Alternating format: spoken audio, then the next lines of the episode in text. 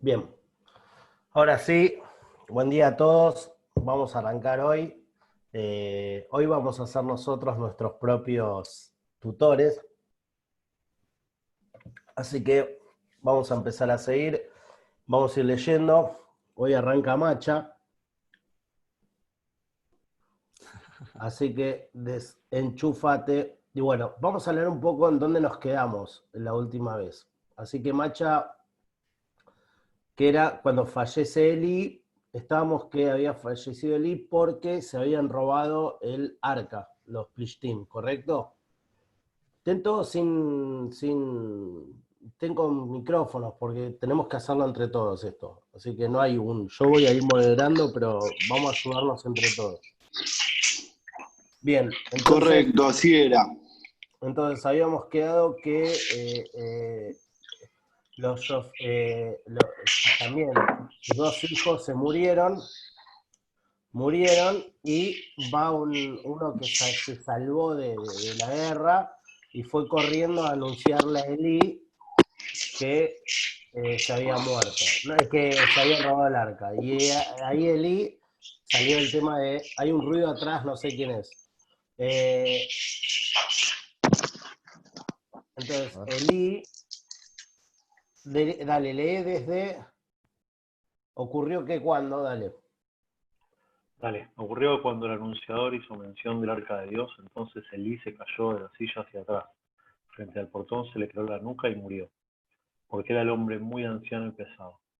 Y él había juzgado a Israel 40 años. Su nuera, la mujer de Pinjas, estaba tomada al arca, estaba en cinta, en cinta, eh, cerca al parto y cuando oyó la noticia de que fue tomada al arca de Dios, murió. Su suegro y su marido cayó de rodillas y dio a luz porque lo sobrevinieron sus dolores. En el momento que estaba por morir, dijeron las mujeres que estaba parada al lado de ella, no temas, porque el hijo un hijo ha dado a luz, pero ella no contestó ni puso atención, y ella nombró al niño y Jabod, diciendo, se retiró la gloria de, Israel, por haber sido tomada del arca de Dios y por la muerte de su suegro y su marido. Además, dijo, se retiró la gloria de Israel porque ha sido tomada del arca de Dios. Bien, entonces estamos en contexto. Vamos a arrancar con el capítulo 5, que es el capítulo donde estamos hoy. Vamos. Ok. Los Pristim habían tomado el arca de Dios y la habían llevado de Eber a Ezer, a Ashdod. Tomaron los Pristim el arca de Dios, la trajeron a la casa de Dagón y la colocaron junto a Dagón. Pero cuando madrugaron los Ashdodim al siguiente día, de aquí Dagón caído a tierra delante de él, delante del arca de Dios. Entonces tomaron a Dagón y lo volvieron a su lugar. Pero cuando madrugaron al día siguiente, al siguiente día, y aquí otra vez Dagón caído a tierra delante de él. punto, para, un, segundo. Dagón es el dios de lo, era un dios, eh, era un dios filisteo. ¿Está bien? Era uno de sus dioses. Y la cabeza de Dagón y las dos palmas de sus manos estaban cortadas y yacían sobre el umbral. Solamente el cuerpo de Dagón le quedó. Por esta causa no pisan los sacerdotes de Dagón y todos los que vienen al templo de Dagón el umbral de Dagón en Ashdod hasta el día de hoy. Se agravó la mano del Eterno. Perdón, perdón. David me escribió algo y. Bueno. ¿Dónde estamos?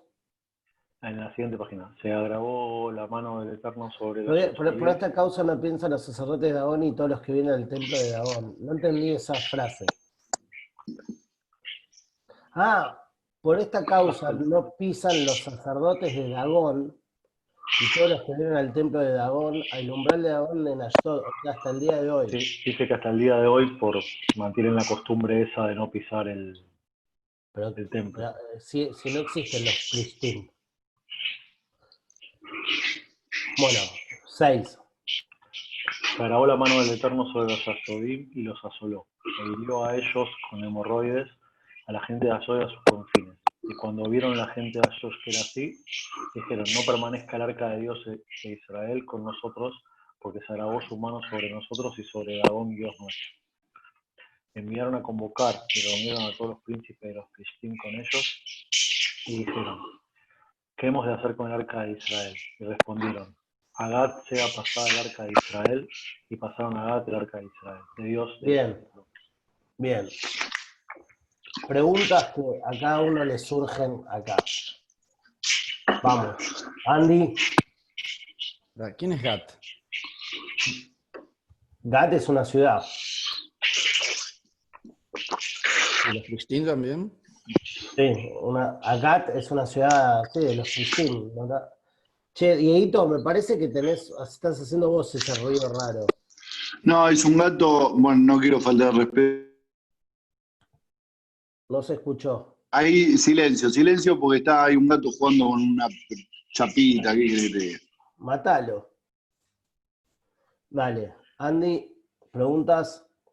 Macha, preguntas. Diego, Gaby, vamos. Yo tengo una.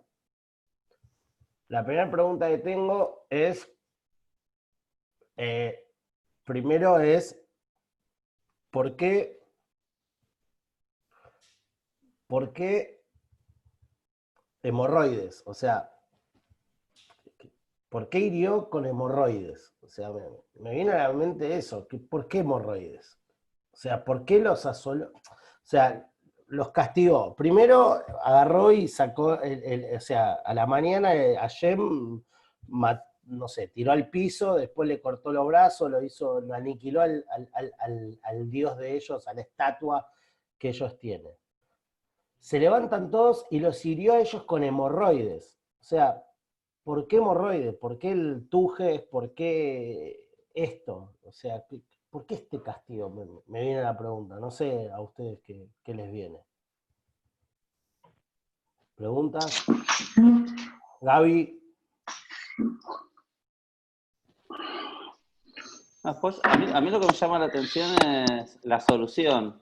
Digamos, como que la solución de los, de los fue, bueno, a ver, digamos, no queremos el arca, la sacamos de Arzot y la mandamos a otra ciudad que también es nuestra.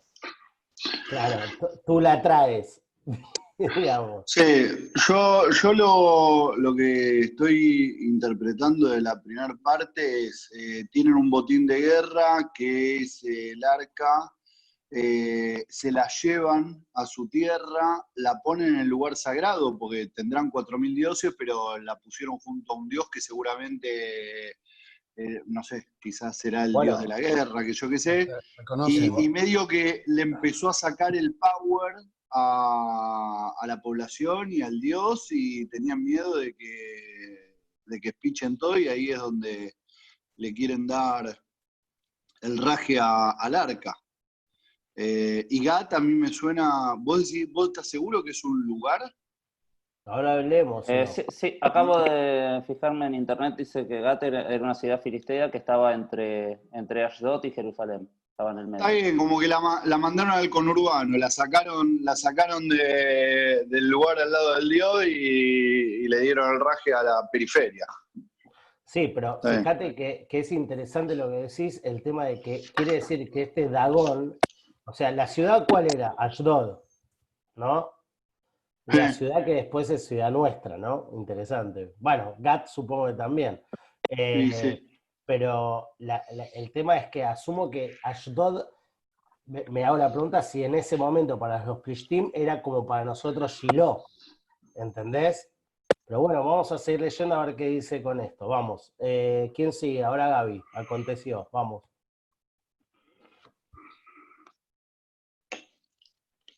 Eh, Espera, no veo la pantalla, ¿eh? ¿Por qué? Ahora sí. Aconteció, después de que lo hubieran pasado, que fue la mano del Eterno en la ciudad, provocando gran pánico, hiriendo a la gente de la ciudad, desde el chico hasta el grande, y los castigó con hemorroides.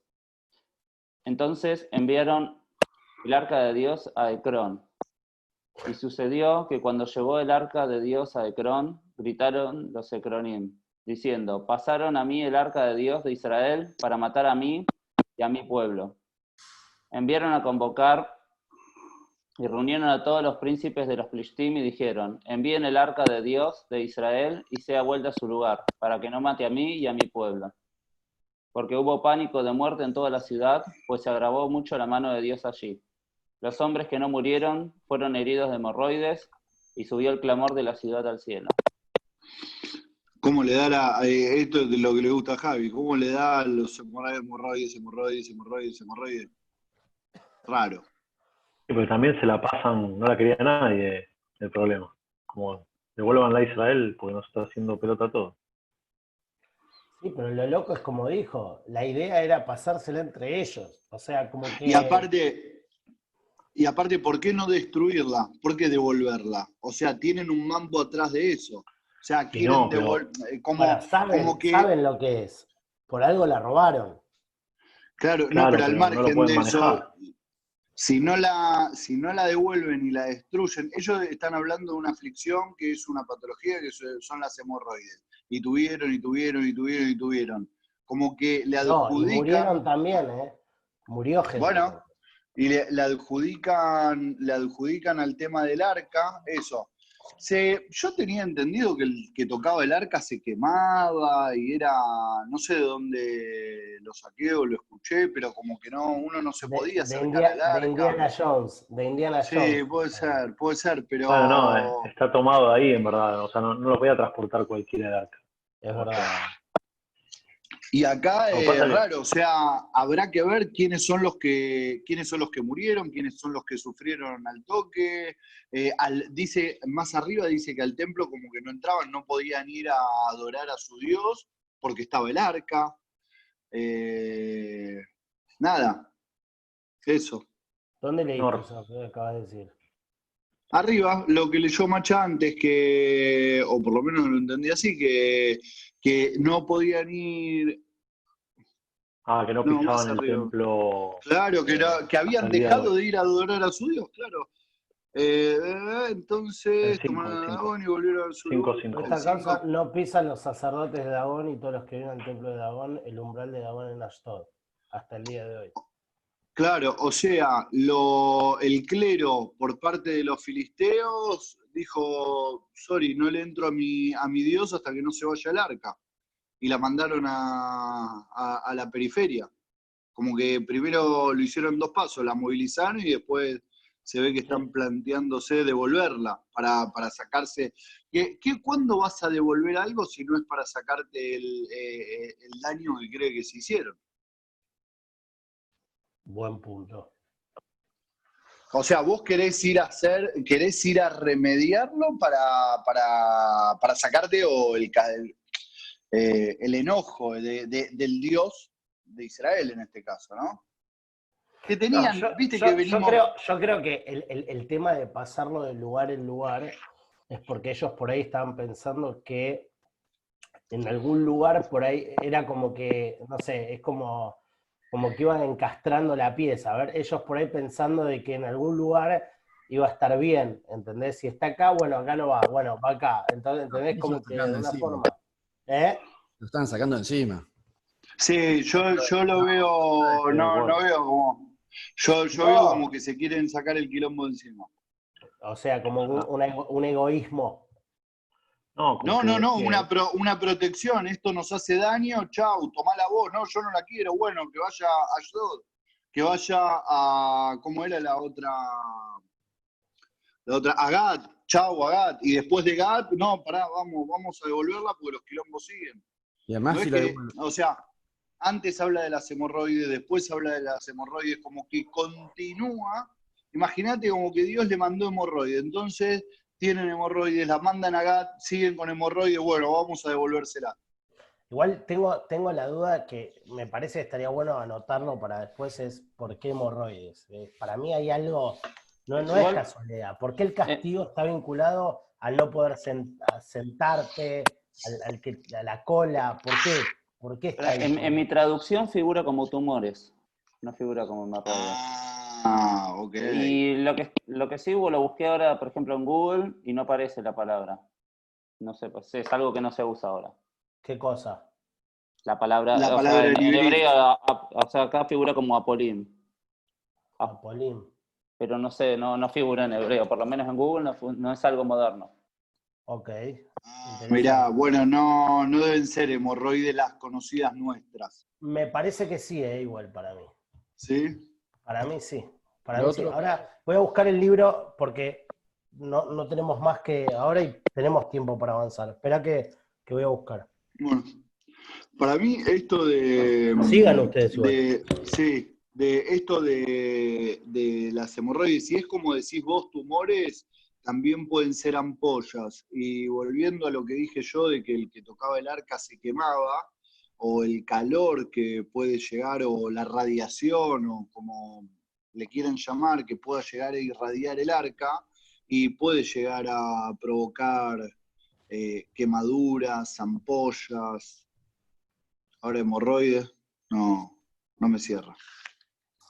Ah, devolviéndola supuestamente no tiene ningún riesgo, porque la guerra la ganaron ellos, así que. Sí. volvemos, si nos vienen a atacar, ya alguna guerra le ganamos. Sí.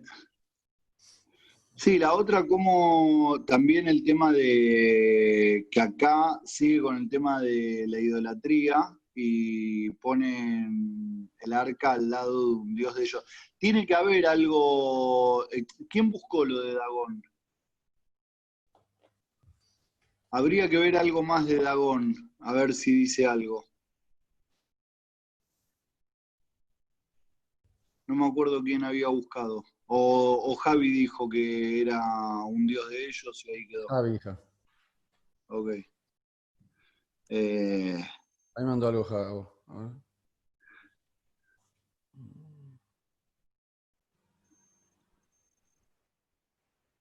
Ah, mirá qué loco esto. O sea, afectó a todo el pueblo, porque miren el 12, dice, los hombres que no murieron, o sea, se murieron un montón, y los que no murieron tuvieron tal enfermedad. O sea, afectó al 100%. ¿Dónde no habla de la... Eh, ahora estamos con el 12, dice que dice que los hombres que no murieron fueron heridos con hemorroides, o sea, afectó al 100% de los hombres. Claro. Eh, y la otra no nombra a las mujeres, no nombra a los niños, habla de, no, sí, imagino. Sí, los nombró. ¿Y a dónde dice? Al principio. Sí, dice los eh. niños.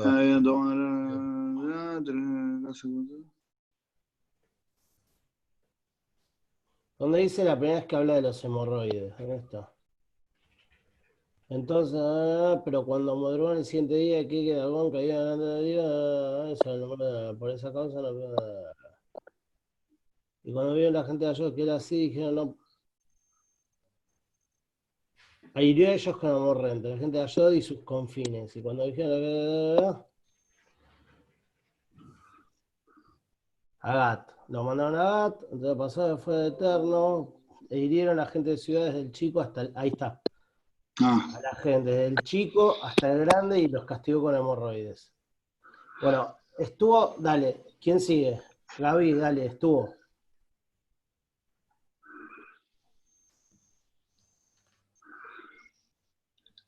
Estuvo el arca de Dios en el, territorio de los Plishtim siete meses. Llamaron los Krishtim a los sacerdotes y a los adivinos y les preguntaron diciendo, ¿qué debemos hacer con el arca del Eterno? Háganos saber de qué modo la hemos de enviar a su lugar. Y ellos respondieron, si envían el arca de Dios de Israel, no la envíen sin nada más, sino la devolverán ofendándole un sacrificio por la culpa. Entonces sanarán y sabrán que no se apartó su mano de ustedes. Y les preguntaron, ¿cuál es la ofrenda por la culpa que le que lee. Vamos baja, Javi. No, no hay. Ah. ah porque mandé el 5 yo. Oh, no, no hay, no hay, no hay, no hay. Eh, salvo, ¿vos no tenés una versión parecida? A ver, espera. Sí, tengo la versión original yo. La misma, pero saqué mal la foto. no, no, esa foto te la mandé yo. No, no, no, no. Esta es mía. La recién. Ah, ok. Ah, ok, ok.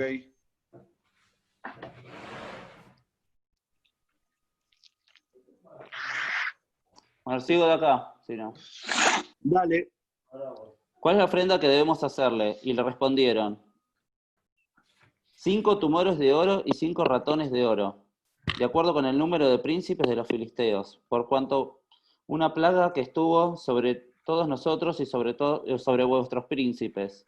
Por tanto, os haréis figuras de vuestros tumores y figuras de los ratones que infestan la tierra, y daréis gloria al Dios de Israel, que, quizás aliviará su mano de sobre nosotros y de sobre vuestros dioses y de sobre vuestra tierra. ¿Por qué entonces endurecéis vuestros corazones como endurecieron los corazones los egipcios y el faraón? ¿Acaso él realizó maravillas ante ellos? ¿No dejaron ir al pueblo hebreo de manera que éste se fue? Ahora pues tomad y preparad un carro nuevo, tomad dos vacas de leche y que no hayan sido nunca puestas del yugo uncid las vacas al carro y dejad los terneros lejos de ellas, en el establo. Entonces tomaréis el arca del Eterno y lo pondréis en el carro y las joyas de oro, que le pegaréis como ofrenda por la culpa, le pondréis en un cofre de, al lado del arca y luego dejaréis que el carro se vaya. Y veréis si sube que el camino de su propio termina hacia Bet-Shemesh, entonces él quien no ha hecho este gran mal, pero sí no sube con el camino, sabremos que no es su mano la que nos ha herido, sino una casualidad que nos ha sucedido. Y los hombres lo hicieron y tomaron dos vacas que criaban y las ataron al carro y encerraron a sus ternerillos en casa y colocaron el arca del Eterno en el carro y el cofre con los ratones de oro y las figuras de los tumores. Y las vacas tomaron derecho el camino a Bechemes y siguieron el mismo camino mugiendo al andar, y no se desviaron ni a la derecha ni a la izquierda. Y los príncipes de los filisteos siguieron tras ellos, hasta el límite de bet Y los de bet estaban cosechando su trigo en el valle, y levantaron la vista, y vieron el arca, y se regocijaron. Y el carro vino al campo de Josué bet y se detuvieron allí, donde había una gran piedra. Ellos entonces partieron las maderas del carro y ofrecieron las vacas en holocausto al Eterno. Y los levitas bajaron el arca del Eterno y el cofre que estaba junto a ella, donde se hallaban las joyas de oro, y las colocaron sobre aquella gran piedra, y los hombres de Bet Shemesh ofrecieron holocaustos y otros sacrificios al Eterno en aquel día. Y cuando los cinco príncipes de los filisteos hubieran visto todo esto, regresaron a Ecrón el mismo día. Wow. Bien. Preguntas, dudas, vamos, empecemos a disparar. Primer pregunta a mí. Fíjense qué significa el, hacer los, los, los, hemorroides o los tumores de, de oro. ¿No? Interesantísimo. Y los ratones. Los ratones. ¿por, qué, ¿por, qué, dijeron los ratones? Eh, explicaron, explicó el, el, tipo por qué los ratones, ¿no? había dicho eso. ¿O no? Sí, algo, algo dijo. Vamos a buscarlo, espera.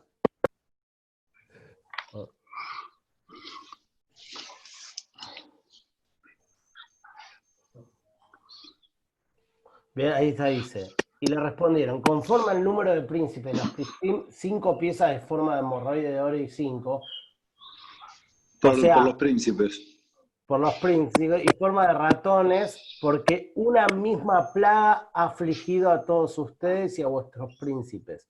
O sea, primer punto interesante para mí a tener en cuenta eh, es, ellos primero entendieron que cometieron un pecado. ¿Cuándo se dan cuenta que cometen un pecado? Cuando les afecta a todos.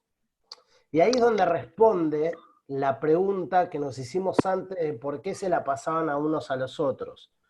Porque por ahí ellos en algún punto entendían de que no todos merecían tener ese, ese vamos a decir, premio de guerra o, tesoro de guerra. Y se lo fueron pasando unos a otros, hasta que se dieron cuenta todos de que nada, que no era para ellos esto. Al entender eso, entendieron primero entonces de que y cuando lo relacionan con, el, con Mitzrayim, con Egipto, como dice acá, para endurecer vuestros corazones, como endurecieron el pueblo de Egipto y el faraón, están diciendo de que a diferencia de los Mitzrim que desaparecieron, ellos tenían que hacer un acto de teyubá, o sea, en su forma de hacerlo, ¿no? Pues su teyubá era idólatra, por eso hacen formas de oro del, pecado. Entonces ahí es donde ellos relacionan el concepto de plaga relacionada a ratones porque les afectó a todos. O sea, tipo pandemia.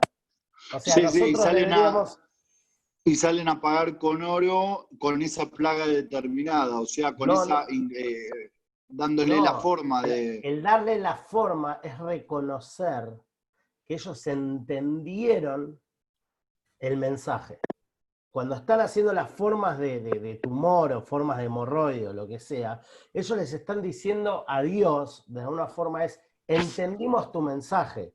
Por un lado, entendimos que la plaga fue para todos, y por otro lado, entendimos de que, eh, eh, de que esto fue un castigo, y no era algo, entendimos que esto está todo relacionado, como que ellos de alguna forma entendieron el mensaje. Imagínate que ahora de repente todos empecemos a hacer las bolitas esas que representan el, el- el El coronavirus virus. ¿entendés? ¿Y a quién se lo mandamos? ¿A China? No, no, no, no. En realidad se lo mandaría, lo mandaría Israel también. Ponele. ¿Entendés? O sea, pero el punto de entender en esta forma que nos está tratando de decir es, ellos entendieron que ellos cometieron un error y, y que, y que tenían que hacer Teshuvá todos juntos, entre comillas, a la usanza de ellos, ¿no? Obviamente, porque esto no, no es eh, meritorio o no. Habría que ver qué pasó ahora, si se cortó después la, la, el- el- el- la plaga, dijo eso, por ahí no escuché esa parte, Gaby. No, no llegamos, me parece. No, No llegamos a que llegamos a que la gente, lo- los periféricos de Israel, vieron venir el arca y se volvieron locos. Ok. Llegamos hasta ahí. ¿Qué pasó hasta esa, parte esa parte? Pues yo ahí me la perdí. Mandaron en una carreta al arca con eh, los tumores o hemorroides de oro, más los ratones, que ahí yo lo que te decía del rescate, porque mandaron uno por cada príncipe, como que también cada príncipe de ellos se quería, eh, quería lavarse el pecado, quería, quería cuidarse el culo. Sí. Este, y mandaron una carreta con unas vacas y cuando vieron llegar el arca, eh, la, bueno, la prendieron fuego y me parece que sacrificaron a las vacas o hicieron unos corbanot. ¿Había, A ver. ¿Habían leído o algo parecido? El carro vino al campo de Yoshua de Chemes y se detuvo detrás del carro, y a las vacas ofrendaron en holocausto al Eterno. Los Levín bajaron en el arca del Eterno y el cofre que estaba junto a ella, en el cual estaban los objetos de oro, y los colocaron sobre la piedra grande. Y la gente de Bet-Shemesh ofrendó holocausto y sacrificios en aquel día al Eterno. Y los cinco príncipes Plishtim vieron lo sucedido y volvieron a Ecrón en ese día. Estas fueron las figuras. Estas fueron las piezas con figuras de hemorroides de oro que entregaron los Plishtim como ofrenda por la culpa al Eterno. Por Ashdod, una por Asa, una por Ashkelon, una por Gat y una por Ekron. Y de las piezas con figuras de ratones de oro conforme el número de todas las ciudades de los Plishtim, que eran de los cinco príncipes, tanto ciudades fortificadas como aldeas abiertas hasta la gran piedra sobre el cual colocaron el arca del Eterno hasta ese día. La piedra permanece en el campo de Yoshua en Betshemesh. Pero Dios... Vos fijate que, perdón, Pará, escuchá, afectó a- pará. ¿Pero leyeron esta parte? No, esto no, esto no. Ah, No, esto no, es hasta donde, hasta donde llega el arca y ok. dan las vacas en sacrificio. Bueno, sigo No, leyendo todo yo. esto no. Pero, pero Hashem mató uf, de la gente de Bet Shemesh. Central un poco mejor que no se ve. Para el otro lado. No, Uh. Bueno, no importa. ahí lo que hago, ahí está. Ahí va, mejor. Pon- sí, ponele. Pero Dios mató de la gente de Bet Shemesh porque miraron dentro del arca del Eterno. Mató del pueblo 70 hombres. Para, ¿por qué? Porque miraron dentro del arca. Mató del pueblo 70 hombres y 50 mil 70 hombres y 50 mil hombres. ¿Qué significa 70 y 50 mil? ¿Por qué no dice 57.000? No, 50.070. No, porque debe haber querido hacer una diferencia entre lo, el clero, que quizá eran 70 tipos, y el pueblo. Yo tengo, yo tengo acá, acá, acá está aclarado, hirió del pueblo 70 hombres, y entre paréntesis dice que esos son de, de Bet y 50.000 hombres en todo el país. Ah. Ok y se puso de duelo el pueblo porque hirió el Eterno al pueblo con gran montandad. Entonces dijo la gente de Bechemesh, ¿quién podrá mantenerse delante del Eterno Dios Santo Todopoderoso y a dónde subirá el arca de nosotros? Y enviaron mensajeros a los habitantes de Kiriat y Arim diciendo, han devuelto a los Plishtim el arca del Eterno y déjala a subir a ustedes. Bien, ¿qué piensan con respecto a esto? A mí, a mí, tiene, a mí me, me llamó algo fuerte, ahora lo voy a... Lo voy a comentar es por lo que yo estoy tratando de, leer, tomaron una actitud egoísta al principio, ¿entendés? O sea, no informa llegó, llegó el arca a Israel, ¿se acuerdan esto de que estábamos hablando que todavía veníamos de una época de los, de los jueces? ¿Está bien? Todavía no, no es que ya hay un rey de Israel, ¿ok? En este, en este momento no hay un rey en Israel. Venimos de la época de Shoftim, en donde en la época de Shoftim, no sé si lo estudiaron o recuerdan el que lo estudió, en la época de Shoftim todo iba sucediendo como en pueblos, todo iba sucediendo en distintas partes. Entonces, no nos olvidemos esto que nos decía Eli la otra vez en el estudio. Nosotros tenemos que focalizarnos en la idea del mensaje de Shmuel. De Shmuel. E, este, este libro que estamos estudiando está focalizado en la idea de un líder de Israel. Entonces, al hacer esta pregunta, que este comentario en donde mató, el pueblo claramente nos está demostrando de que el pueblo todavía no está preparado para estar unidos y está teniendo la actitud eh, egoísta misma que tuvieron la gente de Cron, la gente de cada lugar que se iba pasando, de Dagón, que se iba pasando el arca de unos a otros. O sea, como que obviamente llega el arca, lo primero que tenemos que hacer es ir a Shiloh, donde es el centro donde estaba el arca, y avisar al al profeta del momento o, al, al, no el Cohen, el gran Cohen, en ese momento muerto eh, Elí, pero no, asumo que no deben todos saber lo que estaba pasando o no, y informar de que volvió el arca. Y lo primero que ellos hicieron fue quedársela para ellos y hacer actos de este tipo. Entonces, dijo la gente de Bechemesh, ¿quién podrá mantenerse delante del Eterno Dios Todopoderoso y de dónde subirá el arca desde nosotros? Y ahí enviaron un mensajero, Tasquidás Diarim, diciendo, ha vuelto los Plishtim, han devuelto la versión del arca del Eterno, bájala y háganla subir a ustedes. O sea, esto era lo primero que tenía que haber pasado. Esto era lo primero que tenía que haber dicho, pero seguían funcionando como un pueblo separado. ¿Se entiende? Entonces, volvemos a, meternos en, el mensaje que ayer nos quiere, nos quiere dar todo el tiempo respecto a esta etapa de Am Israel. Andy, ¿seguís leyendo? ¿O alguien quiere agregar algo? ¿O preguntar algo? ¿O comentar algo? Chan, silencio total. Dale, Andy, Andy desapareció, no sé dónde está. Uy, sigo, bueno, sigo yo. ¿Están todos? Por lo menos díganme hola. Levanten la mano, ahí está. Vinieron los hombres de Kiriat Yarim, alzaron el arca del Eterno, la llevaron a casa de Abinadab, situada en la colina, y a Eleazar, su hijo, lo consagraron para que cuidase el arca del Eterno. Fue el día que se estableció el arca en Kiriat Yarim, que fueron. ¿Qué página estoy? ¿Esta es la última o la otra sigue?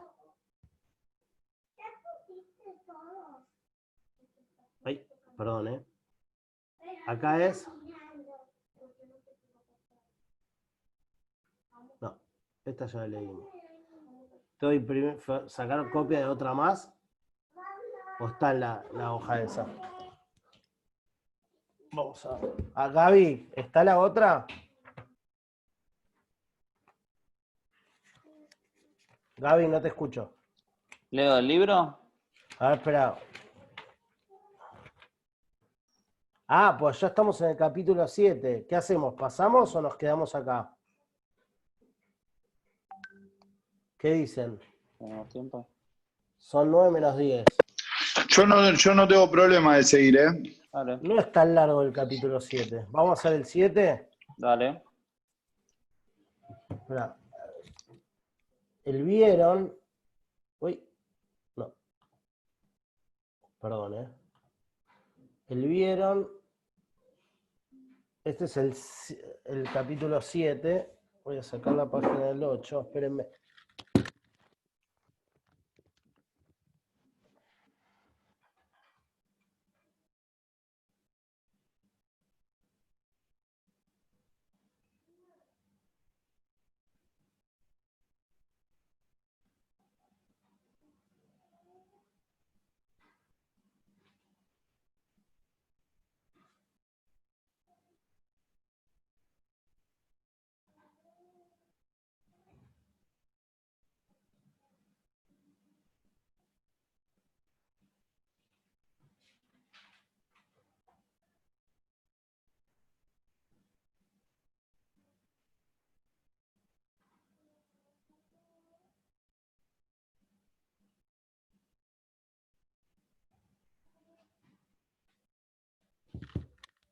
Bien, ahí lo agarré.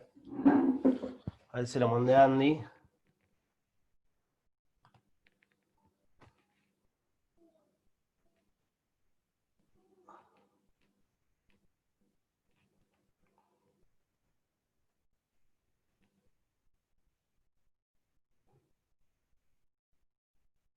Ahí estamos.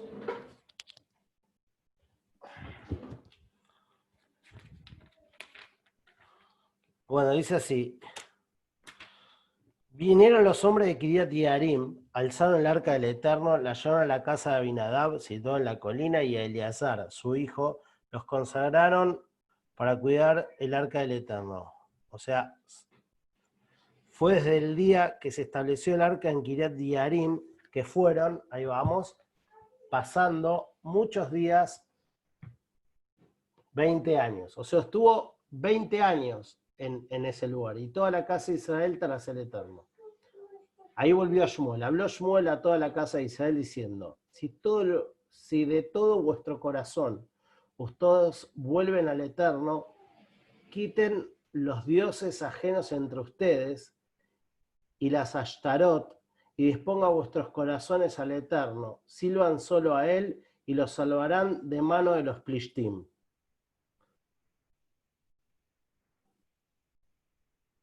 Entonces los hijos de Israel quitaron los Bealim y los Ashtarot. Los Bealim es algo que se lee hoy en día también en la Torah. Be- Val peor, ¿vieron eso que, que se dice cuando estudiamos la Torah? Que cuando de repente entró eh, eh, Israel, a- atravesó, no me acuerdo qué ciudad, que, que bueno, que fue cuando Pinjas se, se- se- viste que decía muchas veces que ayer digo, por favor no vayan tras los dioses de los pueblos, los Baal peor, etcétera, bueno, estos son los Bealim. Entonces le dijo Israel, quitaron los Bealim y los Ashtarot y sirvieron al Eterno solamente. Dijo Shmuel, reúnan a todo Israel en Mitzpah y rogaré por ustedes al Eterno. O sea, todavía no había, eh, no, hubo tesh- eh, no hubo tikkun por todo lo que había pasado antes y pasaron 20 años. ¿Está bien? Fíjense que ya Shmuel tomó la función de, de, de- ser el, el- el, ¿cómo se dice?, el profeta de, de Israel. Se retiraron a Mitzpah y sacaron agua y la vertieron delante del Eterno y ayunaron en aquel día. O sea, punto importante. Los hijos de Israel ya están hablando de todo Israel. O sea, es, una, es un ticún para todo Israel. Es todo Israel el que tiene que hacer teshuvá de esta situación. ¿Se entiende? O sea, este es un punto muy importante. O sea, la diferencia más grande es que la primera es cuando Shmuel los llama a todos y dicen, reúnanse todo Israel y hagamos ahora un ticún todos juntos. Y reunieron en Mitzvah, sacaron a la vertieron y ayunaron aquel día. O sea, Israel ayunó. Ahí ante la pregunta del otro día uno me decía, no entiendo por qué siempre ayunamos, ayunamos y la paso tan mal. Bueno, acá te das cuenta que es, una, es algo que hacíamos desde antaño, ¿no? Hemos pecado el Eterno y juzgó Shmuel a los hijos de Israel en Mitzpah. Cuando escucharon los Plishtim que se habían reunido los hijos de Israel en Mitzpah, subieron los príncipes de los Plishtim contra Israel.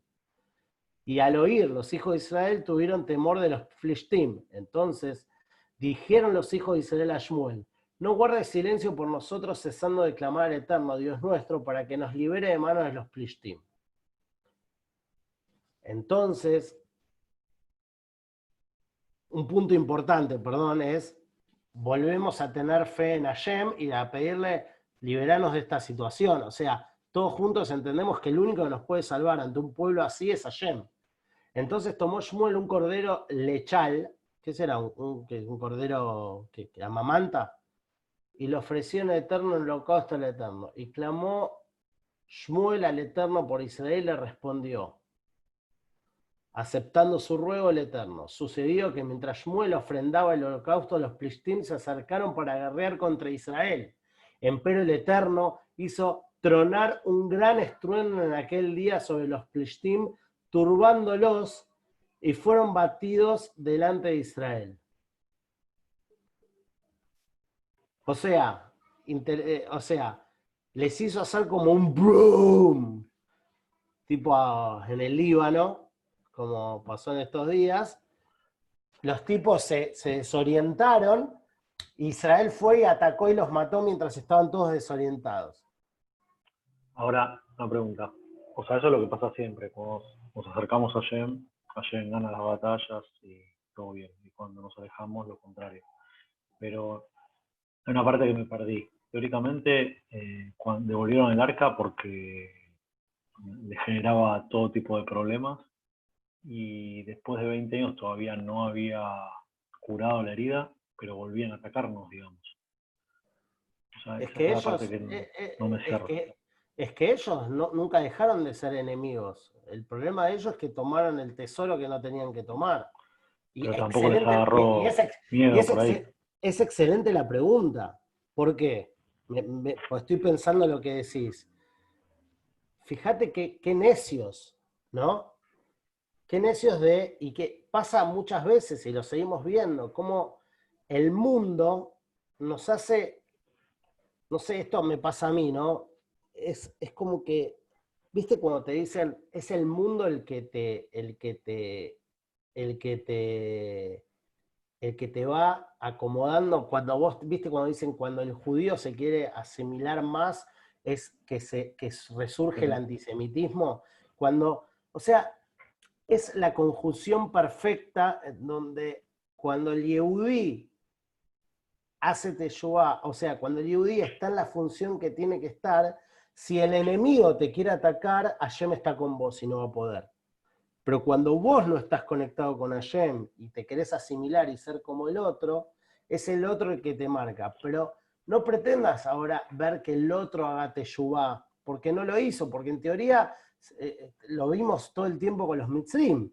Se, seguían, tenía un milagro y se endurecía el corazón y, atacaban más. Entonces es como que de alguna forma, si no se asimilaron ellos por entender lo que estaba pasando, ellos dijeron, no, eh, Dios, ok, no me meto con, su, Dios físicamente, pero contra el pueblo de Israel sí puedo. ¿Entendés? Pero ¿cuándo gana Israel? Cuando Israel está unido. Cuando Israel está unido y está conectado con Hashem, ahí gana la guerra. ¿Entendés? Ahí es donde nosotros somos, somos infalibles. Fíjense que siempre que perdemos es cuando nos desconectamos de nuestra misión como Yehudim. Entonces, cuando te desconectas de la misión y te asimilás al mundo, es donde Hashem se desconecta de vos y vos perdés la guerra. Ahora, cuando por más que tu enemigo te quiera atacar a vos, en el momento que como Am Israel estás unido, nadie te va a poder matar a vos. Porque estás conectado con tu misión. ¿Cuándo atacó los Plishtim? Fíjense arriba, cuando se enteraron que el pueblo de Israel era, estaba todo junto. Ahí atacaron. Es muy interesante. Ellos se dieron cuenta que estaban juntos. Este es nuestro momento. Están todos ahí. Vamos a matarlos. Pero ahí es donde no van a poder. Justo ahí es donde no van a poder. Entonces tomó Shmuel una piedra y eh, después salió la gente de Israel. Entonces tomó Shmuel una piedra y la colocó entre Mishpa y Shen. Y llamó a su nombre Eben Aezer. Pues dijo, hasta aquí nos ayudó el Eterno. Fueron vencidos los Prishtim y no volvieron a pasar más la frontera de Israel. Muy fuerte. Y fue en la mano del Eterno contra los Prishtim todos los días que vivió Shmuel. Y fueron de vuelta a la ciudad que habían tomado los Prishtim de Israel a Israel desde y fueron de vuelta a las ciudades que habían tomado los Prishtim de Israel a Israel desde Cron hasta Gat.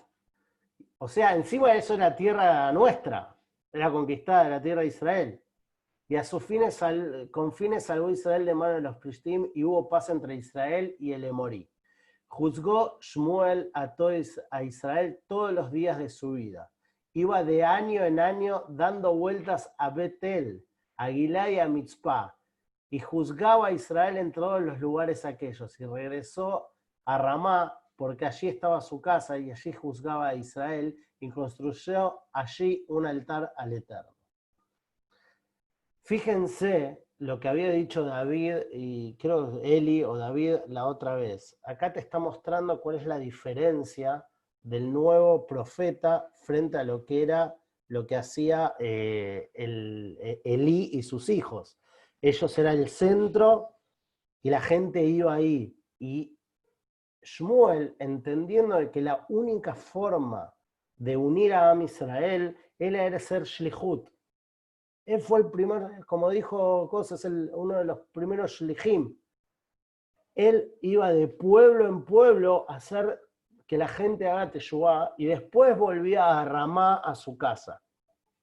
Entonces, volvemos a este concepto de liderazgo. Shmuel es el que entiende que ahora Israel tiene que estar todo unido de que el liderazgo tiene que venir por la idea de que Am Israel sea un solo pueblo y deje de ser como fue la época de los profetas, en donde surgió un profeta en cada lugar, pero cada historia era de cada lugar. Y al principio de lo que fuimos estudiando hoy, entendimos que la Bet Shemesh, que fue la ciudad que quiso seguir actuando como actuaban en la época de los Shoftim, fue la que se desconectó a Shem y por eso murieron.